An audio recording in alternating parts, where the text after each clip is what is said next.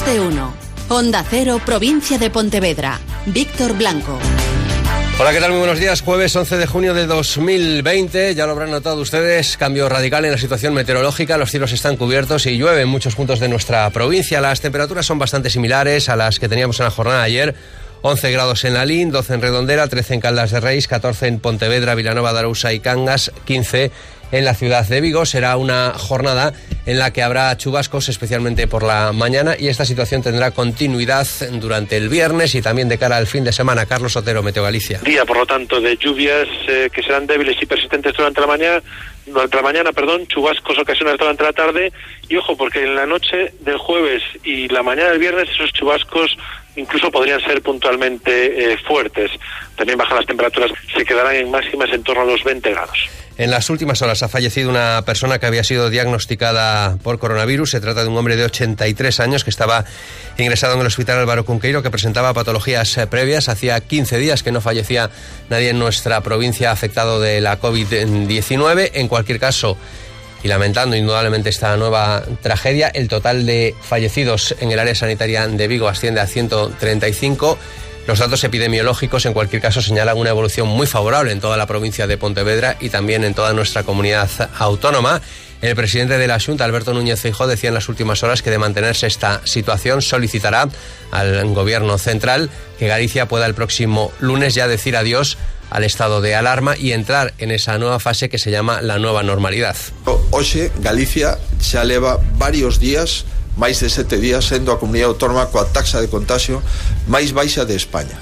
Eso posibilita albergar esperanzas fundadas para que o próximo Benres no Consello da Xunta deixemos sin efecto o estado de alarma. Como autoridade delegada do goberno, vou a propoñer eh, deixar sin efecto ese estado de alarma na comunidade autónoma e a partir do próximo luns o estado de alarma quedaría anulado en Galicia.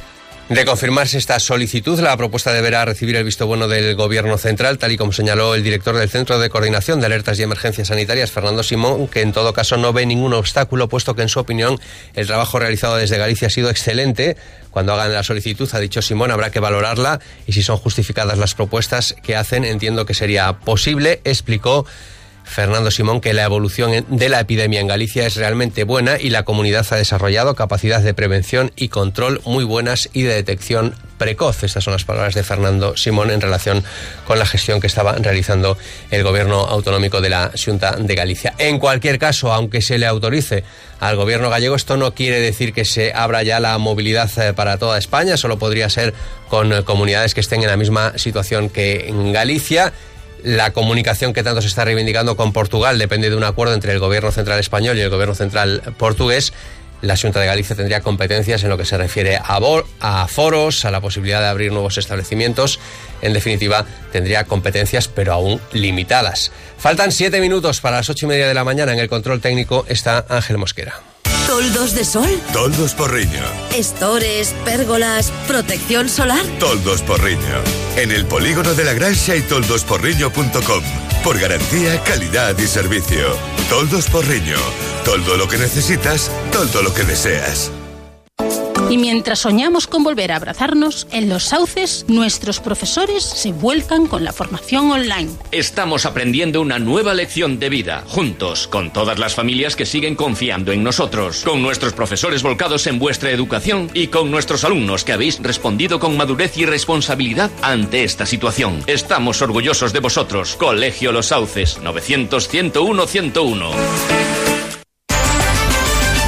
En crónica de sucesos, un motorista ha resultado herido grave en Irán al colisionar con su motocicleta contra un coche en una intersección de la avenida Manuel Lemos. El accidente se produjo cuando el conductor de la moto, natural de Parada, circulaba en dirección a Bayona y en el cruce con la Rúa Rans impactó contra el coche que realizaba el giro en ese punto.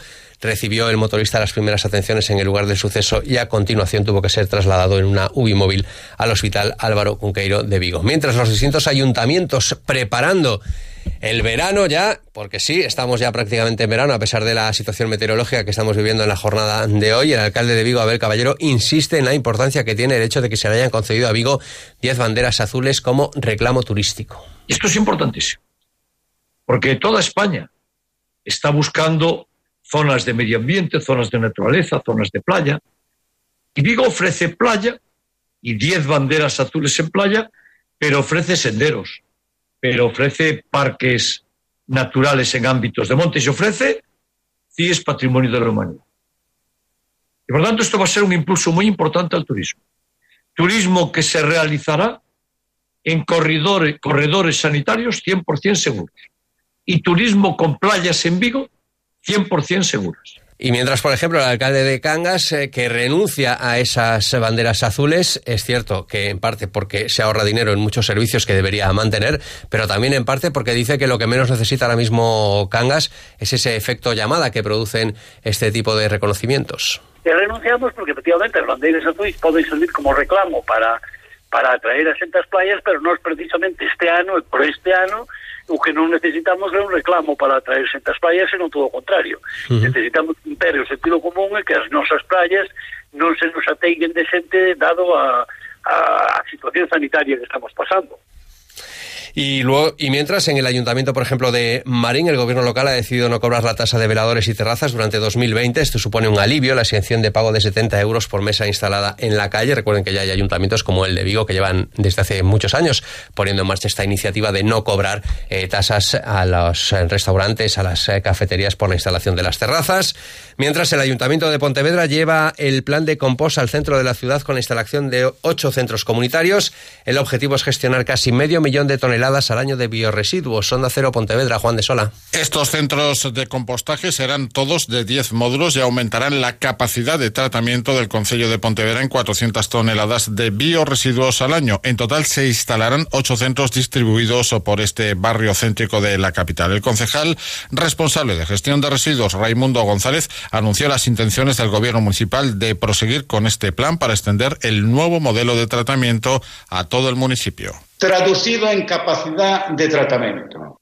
Pois con isto, os que temos na actualidade podemos tratar do orden de 750 toneladas de bioresiduos e con estes novos algo máis de 400 eh, toneladas de residuos. Pues con esta nueva puesta en funcionamiento de los composteros comunitarios en este barrio, el Concello aumentará su capacidad de tratamiento de bioresiduos a 1.150 toneladas al año. Y por cierto, ya les contamos en su momento que se reinician los viajes a CIES a partir del próximo 15 de junio. Ya está lleno el camping antes de iniciarse la temporada, ya las reservas han agotado las plazas disponibles. Es cierto que se han reducido las plazas de acampada a 350 para garantizar la máxima seguridad. En el mes de julio podría aumentar estas plazas, pero de momento ya para la primera tanda ocupado el campamento de las Islas Cies. 8 y 28, vamos con nuestra cita diaria. Muy buenos días, Víctor. Llega el momento de la noticia más fresca del día, la oportunidad en pescadería para hoy jueves. No es lo mismo quedarse en casa que quedarse en casa sabiendo que tienes los mejores productos al mejor precio. Con nuestras oportunidades, todo es más fácil. Por eso, hoy tenemos snacks de patata Pringles original y sabores, un euro con 35 céntimos. Y en pescadería, rodaballo crianza Prodemar, de 2 a 2 kilos y medio kilo, 7 euros con 75 céntimos. Gadis, ahora más que nunca, en confianza. Gadis empresa colaboradora con el acontecimiento Año Santo Jacobeo 2021. Y por cierto, que hay una imagen que se repite cada vez más. Hoy hay, por ejemplo, una fotografía en Atlántico Diario de mascarillas tiradas por las calles. Que resulta que hay gente o que se le cae o que directamente la tira a la calle. Deben ustedes depositar la mascarilla en el contenedor verde, en el contenedor de residuos orgánicos, en el contenedor de toda la vida y no dejarlas tiradas por la calle. Los cielos están eh, cubiertos y así continuarán no solo durante toda la jornada de hoy, sino también mañana viernes, sí, y también el fin de semana, según los pronósticos de Meteo Galicia, que anuncian además precipitaciones que no serán muy intensas en principio hasta la noche de este jueves y mañana del viernes, cuando se espera que podría haber un incremento en la intensidad. El resto de las jornadas y de las horas habrá chubascos intermitentes, las temperaturas máximas en el entorno de los 20 grados. Continúa más de uno. Buenos días.